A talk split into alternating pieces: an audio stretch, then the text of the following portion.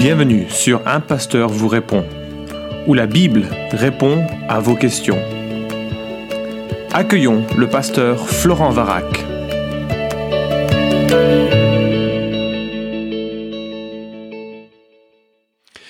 Bonjour et bienvenue sur euh, Un pasteur vous répond, tout pour sa gloire.com. Je suis... Deux pasteurs vous répondent. Ah, merci beaucoup. La correction est très légitime. Je suis accompagné de Guillaume Bourrin qui euh, m'accompagne pour répondre aux questions sur l'historicité d'Adam et Ève. En fait, on a reçu pas mal de questions sur, euh, Ouais. sur cet aspect de, de la Bible et j'ai pensé qu'on pouvait combiner nos, nos compétences très limitées quand même. Ouais. Mais voilà, on fait ce qu'on peut pour offrir une perspective. Elle est Mhm. pas, ce n'est pas la perspective, c'est une perspective Ouais. qui permettra aux auditeurs de réfléchir et de naviguer dans un ensemble d'options. Et dans ce podcast, on essaye de voir comment le récit biblique euh, de Genèse est euh, cité dans d'autres passages de l'Écriture. Oui. Alors, ma question toute simple, Guillaume, toi qui es un spécialiste de l'intertextualité, J'essaye de l'être en tout cas. Ouais, on et c'est là où tu- On va voir si je le suis vraiment avec ce podcast. Voilà, tu creuses la question, en tout cas euh, au niveau, à un niveau académique. J'aimerais que tu nous dises un peu comment le reste de la Bible se fait écho de ce récit de Genèse 1 à 3. Voilà, donc en fait la question c'est comment des auteurs bibliques, entre guillemets ultérieurs, ont-ils lu le récit d'Éden? Tout à fait. Le podcast de la semaine dernière, on se posait la question de la réception de Genèse 1 11 dans sa forme canonique pour la communauté de foi, c'est-à-dire les premiers lecteurs, comment est-ce qu'ils comprenaient ce texte? Et on avait distingué ensemble qu'il y avait euh, deux grandes approches possibles. Soit ils recevaient le texte de manière narrative, littérale, historique. On a dit qu'on n'aimait pas trop le mot littéral, mais une lecture historique nous conviait bien. Euh, de l'autre côté, il y avait l'option de savoir s'ils l'avaient euh, reçu de manière littéraire, mettant l'emphase sur le cadre littéraire qui, qui enveloppe et qui englobe Genèse 1 et 2, notamment, euh, et d'autres passages der- derrière, mais on s'est focalisé sur Genèse 1 et 2. Et, et nous, ce qu'on a conclu, c'est que la lecture de la communauté de foi était très, très probablement, même nécessairement, selon moi, euh, littérale, historique, narrative. C'est ce qu'on en a conclu. Maintenant, la question, c'est est-ce que c'est la même chose pour les auteurs bibliques ultérieurs? Ça renforcerait notre point. Oui, tout à fait. Alors juste pour euh, préciser les choses, Oui. ceux qui lisent euh, le récit de manière euh, historique considèrent évidemment assez naturellement qu'Adam et Ève sont des personnages historiques, Voilà. premier couple qui, du- duquel est issu l'ensemble de l'humanité. Ce que Lydia Jaeger appelle un goulot d'étranglement, c'est-à-dire un, un homme et une femme à l'origine de toute l'humanité. Et pour elle, ça lui paraît exclu au Voilà. regard des euh, données de la science Oui. actuelle. Et, euh, et bien sûr, cela ouvre la porte, euh, à, enfin, cette perspective est possible qui, que Adam et Ève ne soient pas le premier couple Mm. si on a une lecture plus cadre, plus euh, symbolique, comme une Littéraire, euh, ouais, une parabole un peu qui nous serait donnée. parabole historique, absolument. Alors dis-nous un peu comment le, le reste de l'écriture parle de, de, de Adam et Ève et de ce- cette, cette première semaine de création. Absolument. Alors, en fait, la question qu'on se pose, soyons clairs, soyons francs avec nos auditeurs, les auteurs bibliques ultérieurs lisaient-ils Genèse 1.3 ou même Genèse 1.11 de manière littérale? C'est ça. La réponse que j'apporte selon ma conviction, c'est oui, ils le faisaient. Pour cela, euh, j'estime qu'il y a plusieurs niveaux de preuves qu'on peut produire, des preuves internes au Pentateuque, on va commencer par là, puis des preuves qui sont externes au Pentateuque, mais qui sont dans l'Ancien Testament, et puis enfin on regardera quelques éléments du Nouveau Testament. Alors je vous le dis tout de suite, c'est un format podcast, on essaye d'être court, on essaye, je Oui, on oui. essaye. Euh, donc je vais pas citer tous les arguments, je vais essayer de citer les principaux, ou ceux en tout cas qui sont le plus parlants pour moi, ok? Je commence par les preuves internes au Pentateuque, et je dirais que la première preuve, cher Florent, c'est la question du sabbat ou du Shabbat, tout dépend comment vous le prononcez, et c'est un argument qui pour moi est probablement le plus fort. Alors on t'écoute. Alors, je sais pas si tu sais, mais il y a deux récits euh, qui retracent le don des dix commandements de Dieu directement à Moïse. Exode 20, Deutéronome 5. Absolument. Alors, bien évidemment, c'est un passage central. C'est le seul moment où Dieu parle directement à un homme dans la révélation de la loi. Le reste, c'est Moïse qui est inspiré et qui l'écrit. Euh, c'est le seul moment où Dieu va graver ses commandements avec son doigt directement sur des tables de pierre. Bref, c'est un événement marquant, fondateur pour Israël. Ce n'est pas une petite histoire de rien du tout. C'est vraiment le cœur du Pentateuque pour les premiers destinataires et pour ceux qui écrivaient ensuite en reprenant ces éléments-là. Ce qui est très intéressant, c'est qu'il y a un commandement central, le quatrième, sur lequel Dieu va donner une étiologie, une explication des motivations de ce commandement. C'est très intéressant parce que dans les deux récits, une étiologie est donnée, c'est le seul commandement qui est comme cela, et dans les deux récits, cette étiologie diffère. Oui, ça c'est révélateur. C'est extrêmement révélateur. Elle diffère, elle ne s'oppose pas, mais elle diffère. En Exode 20, il nous est dit que euh, les enfants d'Israël devront garder le Shabbat parce que, parce que Dieu a créé le monde en six jours, et le septième jour il s'est reposé. De même, Israël, les enfants d'Israël sont appelés à faire leur ouvrage six jours durant et à se reposer le septième jour pour être exactement dans le repos de Dieu, pour se reposer comme Dieu. Ça, c'est Exode 20. La référence est créationnelle. La référence est clairement créationnelle. Maintenant, vous allez dans Deutéronome 5 et vous regardez la réalité qui est manifestée dans ce passage-là. Le quatrième commandement est justifié par une perspective rédemptrice.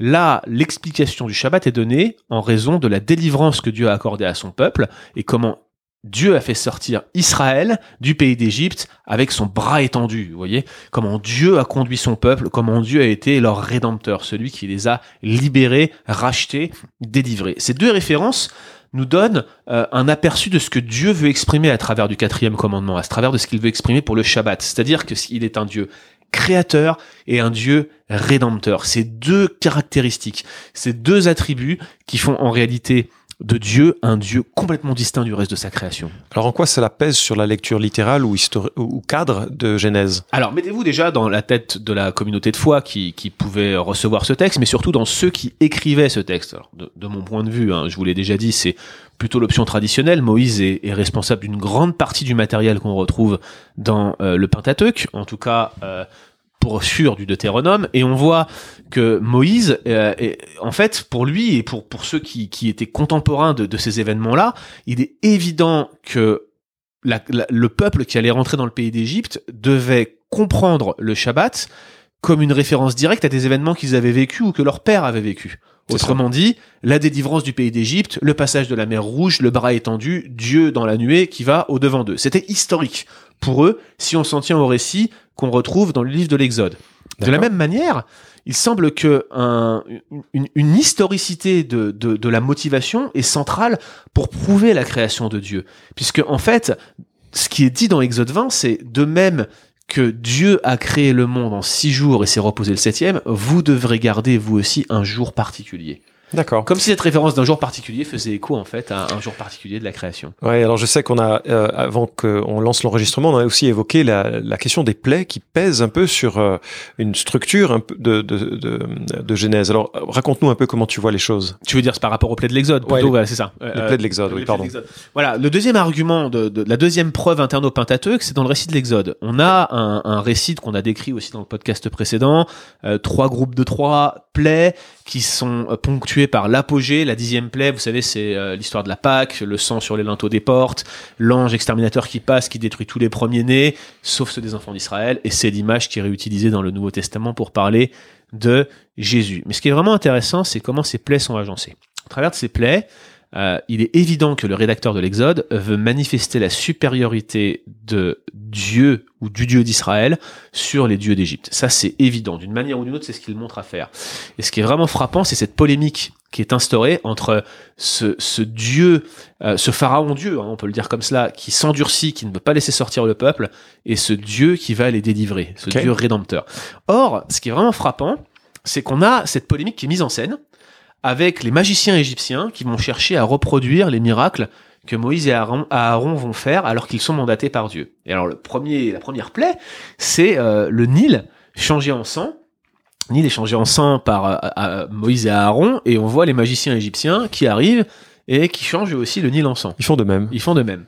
Deuxième plaie, Moïse et Aaron, pareil, font monter des grenouilles depuis le Nil, donc le Nil quand même fleuve sacré hein, pour les Égyptiens, et les grenouilles, c'est complètement dégoûtant, se retrouvent dans les lits, dans les casseroles, dans les marmites, enfin appelez ça comme vous voulez, et vous avez des grenouilles partout, c'est infect. Essayez de vous mettre à la place des Égyptiens, des grenouilles pleines de pustules là où vous vous couchez, c'est horrible. Ouais, tout à fait. Et là vous avez les magiciens égyptiens qui viennent, qui disent, nous, on peut faire la même chose. Et ils font la même chose. Et, ils ne font qu'ajouter la souffrance au peuple.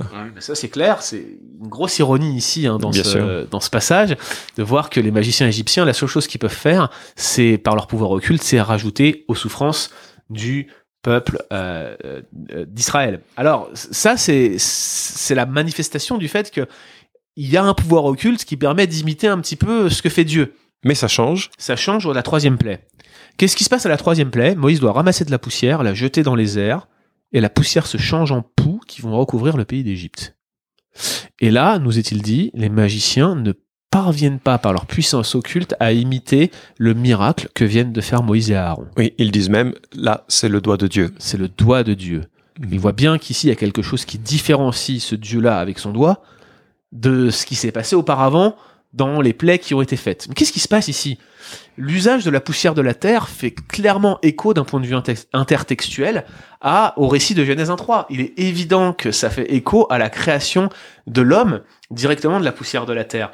Et le message semble être le suivant. Si vous, petit magicien égyptien, n'arrivez pas à imiter la puissance de Dieu lorsque de la poussière de la terre il crée des poux, comment pourrez-vous rivaliser avec ce Dieu qui, de la poussière de la terre, a créé une créature aussi merveilleuse que l'homme, pour paraphraser David. Je trouve que l'idée, elle est centrale ici, et pour les premiers lecteurs, ça ne pouvait pas être autre chose qu'une référence à une création de l'homme historique et littéral depuis la poussière de la Terre. Ouais, fascinant comme démonstration parce qu'elle elle emprunte des chemins un petit peu différents. Est-ce qu'on a des références plus directes à Adam et Ève dans le, la suite du récit de l'Ancien Testament? Alors il y en a, mais elles sont contestées parce que vous savez, le, le mot Adam en hébreu peut faire référence à l'homme ou à l'humanité. Donc on en a eu dans Job 31-33. Euh, j'ai caché mes transgressions comme Adam, nous dit Job 31-33. Certains préfèrent traduire j'ai caché mes transgressions comme un homme. Mais franchement, quand on pense euh, à cette histoire de cacher les transgressions, ça fait un peu référence aux feuilles de vigne. Où es-tu, mon cher Adam? Bah, je me suis caché parce que j'ai eu peur. On, on, dirait vraiment que la. Oui, c'est ça. Voilà, ça a la Bible, frappant. La Bible par la Bible, c'est quand même un principe herméneutique assez, euh, assez important. C'est assez important, c'est ce qu'on appelle l'analogie de la foi. Euh, là, en l'occurrence, j'ai vraiment le sentiment qu'on a, qu'on a une mm. référence à Adam. Vous en avez une autre en Osée 6-7. Comme Adam, ils ont transgressé l'alliance, qui prouve qu'il y a bien une alliance entre Dieu et Adam, ça c'est fait. Mais aussi, en même temps, on y voit une référence directe à Adam. Ce qui est assez frappant, c'est que Mathieu Richel euh, reconnaît cela comme une référence à Adam, comme un personnage, euh, en tout cas mentionné dans la Genèse. Donc, il voit bien cette connexion. De mon point de vue, Osée, il disait une figure historique. Mais il y a des choses qui, sans être aussi explicites, d'accord, me paraissent encore plus parlantes. On t'écoute. Euh, la généalogie, qui se trouve en Genèse 5 est régulièrement contesté par les spécialistes. Pourquoi? Déjà parce que introduire une généalogie aussi courte juste après un premier homme, il y a que dix générations, c'est troublant. Et puis en plus, il faut quand même reconnaître que les âges qui sont mentionnés sont, d'un point de vue du lecteur moderne, complètement euh, ahurissants. Improbable, Voilà, improbable. Je veux dire, vous prenez Mathusalem, c'est, je sais plus, 946, 972. Bon, c'est le plus vieux, peu importe, 900 et quelques. Au point où on en est, vivre aussi longtemps, on s'en fiche des dizaines. Vous voyez ce que je veux dire Bon, c'est ce qui a écrit. Les spécialistes critiques arrivent sur cette section et se disent très surprenant. Mathieu Richel, dans son commentaire sur la Genèse, doute des nombres qui sont employés et du coup doute de la littéralité de cette généalogie. Erreur de copie euh, Pas forcément. Euh, plutôt une construction euh, qui véhiculerait un, un, un, autre exemple de cadre littéraire, une construction qui aurait un autre but okay. que de décrire une vraie généalogie historique. D'accord? Nous, on a plutôt le sentiment que les généalogies se succèdent dans tout le fil conducteur de l'histoire de la rédemption, à tel point que ces généalogies elles sont reprises, certes avec quelques disparités, au début du premier chapitre de Chronique, ouais. euh, jusqu'au chapitre 9, où on y voit Adam comme un personnage historique, soit dit en passant. C'est quand même assez intéressant de voir que ces généalogies sont cumulées jusqu'à les retrouver euh, Elles de, man voilà, de manière abrégée euh, au début du Nouveau Testament, au début de l'évangile de Matthieu. Mais moi, ce qui me frappe le plus, c'est l'utilisation qui est faite, intertextuelle, de cette généalogie de Genèse 5 par des ouvrages plus tardifs. Ok. Je pense à Ruth. Ok. Ruth est extrêmement intéressant parce qu'on retrouve une généalogie à la fin de ce récit. Et dans cette généalogie, qui semble être la généalogie de David, comment David en est arrivé là, comment David finalement est devenu roi, on y retrouve un parallèle incroyable de Genèse 5. Déjà, c'est le même type de généalogie royale. Alors, je vais pas commencer à rentrer dans ce podcast sur les différents types de généalogie qui existent, mais c'est la même chose. On dirait qu'elle cherche à introduire comment un personnage royal en est arrivé là. La deuxième chose, c'est qu'il y a exactement dix générations qui sont mentionnées. Dix générations. Dix générations successives. Ouais. La troisième chose, c'est que le septième dans la génération de Genèse 5, c'est Enoch, personnage de foi qui marcha avec Dieu et qui ne fut plus parce que Dieu le prit. Exemple de foi manifeste. Un homme dans son temps, dans la foi est loué, cité en exemple, et on montre comment un homme marche, qui marche avec Dieu est mis en avant au travers d'une position de septième dans la généalogie. Devinez qui est le septième dans la généalogie de, euh, de, de David dans, à la fin de Ruth 4 Eh bien, c'est Boaz. Alors vous voyez, ces deux généalogies sont mises en parallèle, de telle sorte qu'on a réellement l'impression que, que Boaz est mis en parallèle avec Enoch, que le nombre de généalogies sont mis en parallèle les unes avec les autres, et toutes ces choses-là tendent à penser que ces deux généalogies sont en fait euh, construites pour faire la connexion directe entre les deux, en tout cas pour les lecteurs de Ruth. Donc, par rapport à Genèse? Alors là où ça devient vraiment intéressant, c'est pourquoi est-ce que Ruth a été écrit Eh bien, mon opinion personnelle, c'est qu'on a affaire à ce que j'appellerais une étiologie, une, une, une, histoire de l'origine de la royauté de David. Mais les spécialistes les plus récents et les plus brillants, comme Daniel Bloch, dans son récent commentaire de 2016 là sur Ruth, il argue que cette étiologie, en fait, elle a un but apologétique expliquer comment David en est arrivé sur le trône et montrer pourquoi son origine d'une femme moabite serait en fait une origine extrêmement vertueuse. Si c'est le cas, construire une telle généalogie pour faire un parallèle avec la généalogie d'Adam ayant un but apologétique, ça paraît improbable qu'ils aient construit une telle généalogie en s'appuyant sur des faits qui seraient légendaires, mythiques, paraboliques. L'idée derrière est d'affermir la royauté de David dans une logique historique.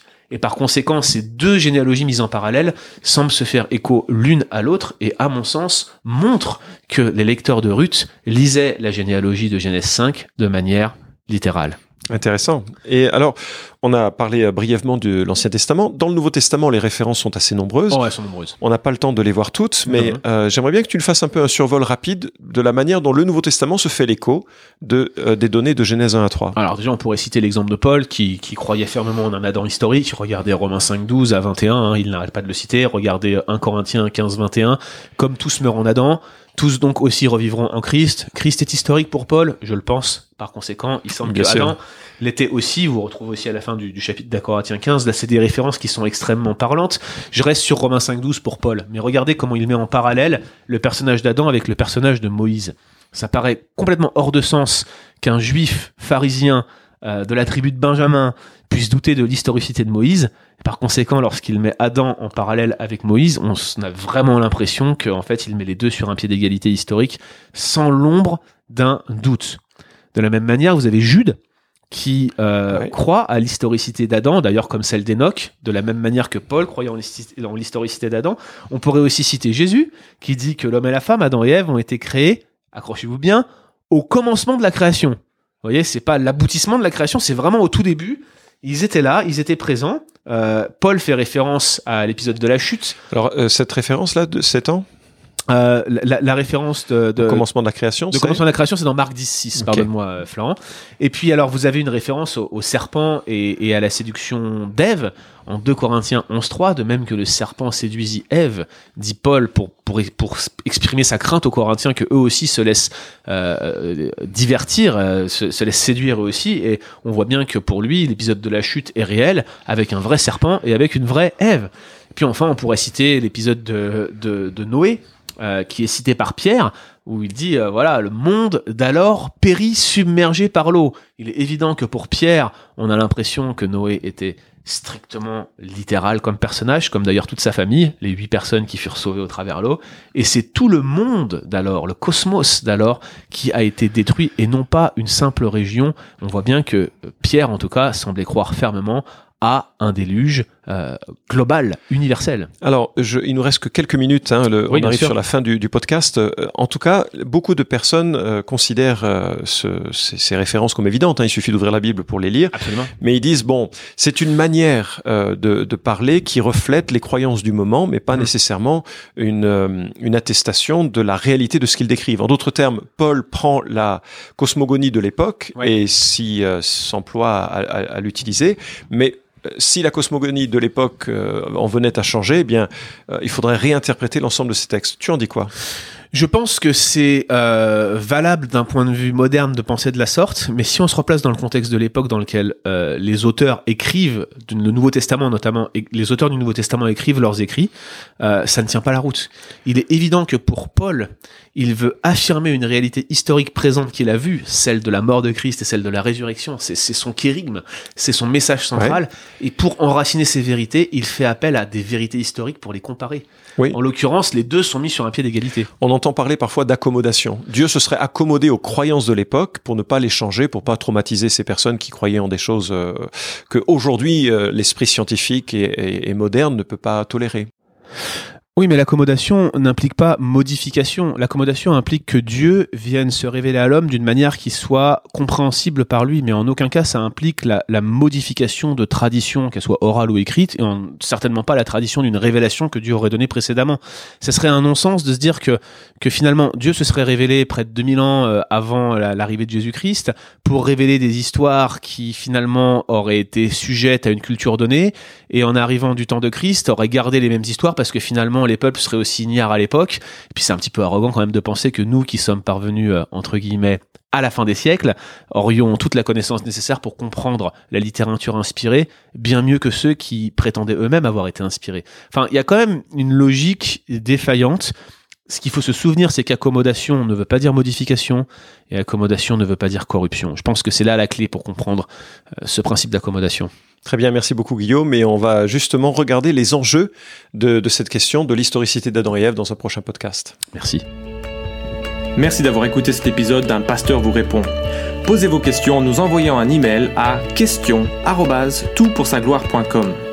Retrouvez cet épisode et tous les précédents sur notre site toutpoursagloire.com.